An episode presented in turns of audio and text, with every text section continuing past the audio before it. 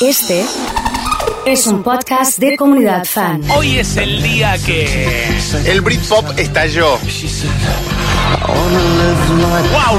Este es el brillante, este es el bueno de Harvey Cocker y Pulp. Belleza, sonora. ¿Qué pasó? A ver. Fue todo muy rápido, oso. En agosto del 94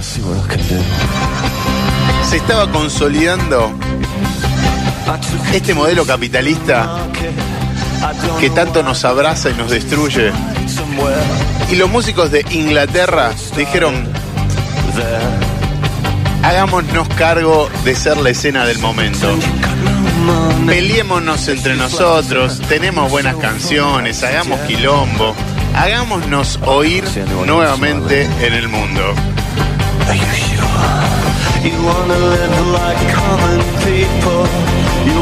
Si tenés canciones como esta Come On People de Harvey Cocker y los Pulp, probablemente salga algo bien, ¿no?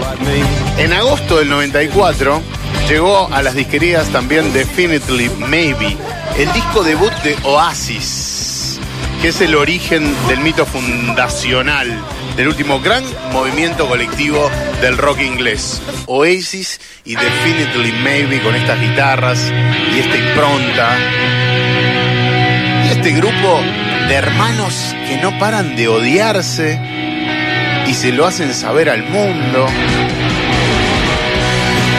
Como que tenían clarísimo que querían ser estrellas del rock and roll mundial. Y mientras puedan, mientras convivan, mientras sobrevivan a la relación, ahí va.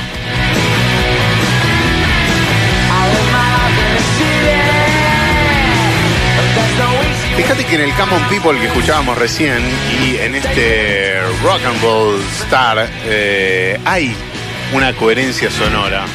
No digo que puedan ser del mismo grupo, pero sí que las podemos identificar en el mapa como de un lugar común.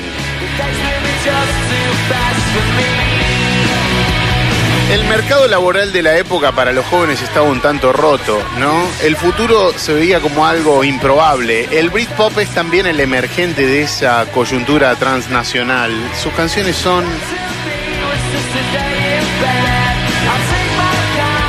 pergeniadas para enamorar, si querés, a una generación desencantada. Estas canciones rotaban en MTV, tenían muy buenos videos. Por ejemplo, para traspolarlo a Argentina, nosotros consumíamos estas canciones con realidades muy de los 90.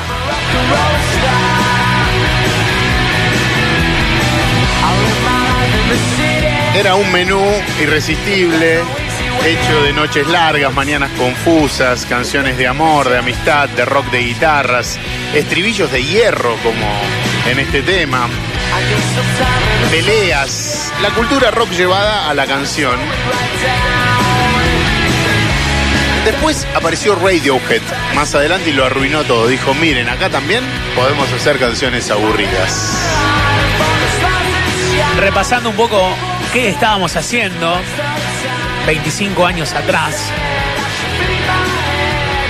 encontré un hecho y digo, claro, esto se dio después de estar atravesados y de que continúa el duelo del suicidio de Kurt Cobain. O sea, Kurt Cobain eh, dejó de existir en abril del 94 y estamos hablando de agosto, estamos hablando de septiembre, de casi el final de aquel año, ¿no? Con el surgimiento de estas canciones y estas bandas. Estás marcando el punto de inflexión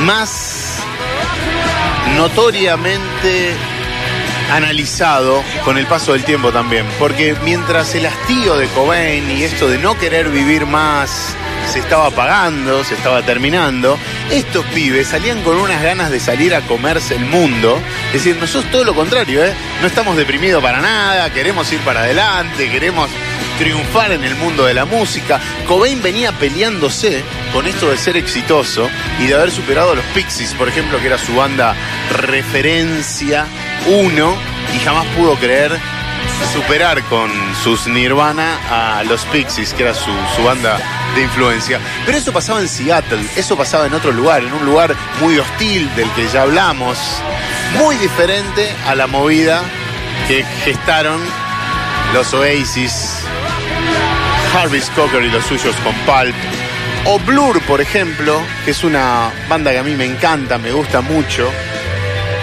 Todo pasó muy rápido. Acá estamos escuchando a Blur.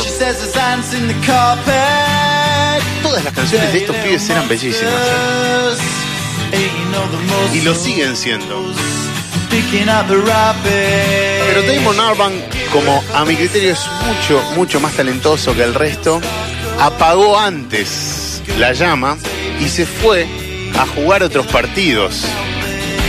Inaugura Gorilas y nos plantea la modernidad de los 2000, si querés, con ese juego de pantallas, de monos, de gorilas, de animales que van de ir a, ver a quién al show, ¿a quién vas a ver?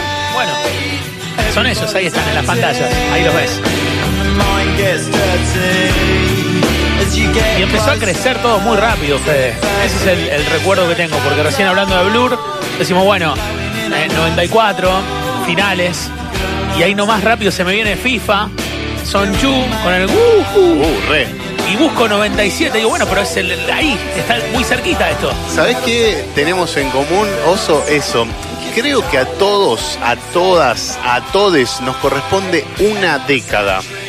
No más. Después nos puede gustar la música y nos pueden gustar las músicas de la contemporaneidad, pero a todos nos representa una década en lo musical. Y estamos ahí nosotros. Le pasó a nuestros viejos, ¿viste cuando te hablan de la música de su Sí, época, sí, sí, ¿no? En mi época. en mi época, ¿no? ¿Y y cuál es tu época? Bueno, a lo mejor cuando empezaste a tener contacto con una música que te apasionó, que te gustó, que te generó cosas, ¿no? El Britpop es una música que a nosotros nos toca muy de cerca, porque si llevamos este argumento al extremo, diríamos que justamente es la década que nos correspondió completa, ¿no? Eh, justamente tal vez a nuestros viejos le tocaron los 60, a nuestros amigos mayores los sombríos 80, que también fueron abordados aquí, a nosotros los brillantes u oscuros 90. Esta es la parte de cómo los 90 brillaron musicalmente y el Britpop tuvo mucho que ver con todo eso. Señoras y señores, pasó el día que.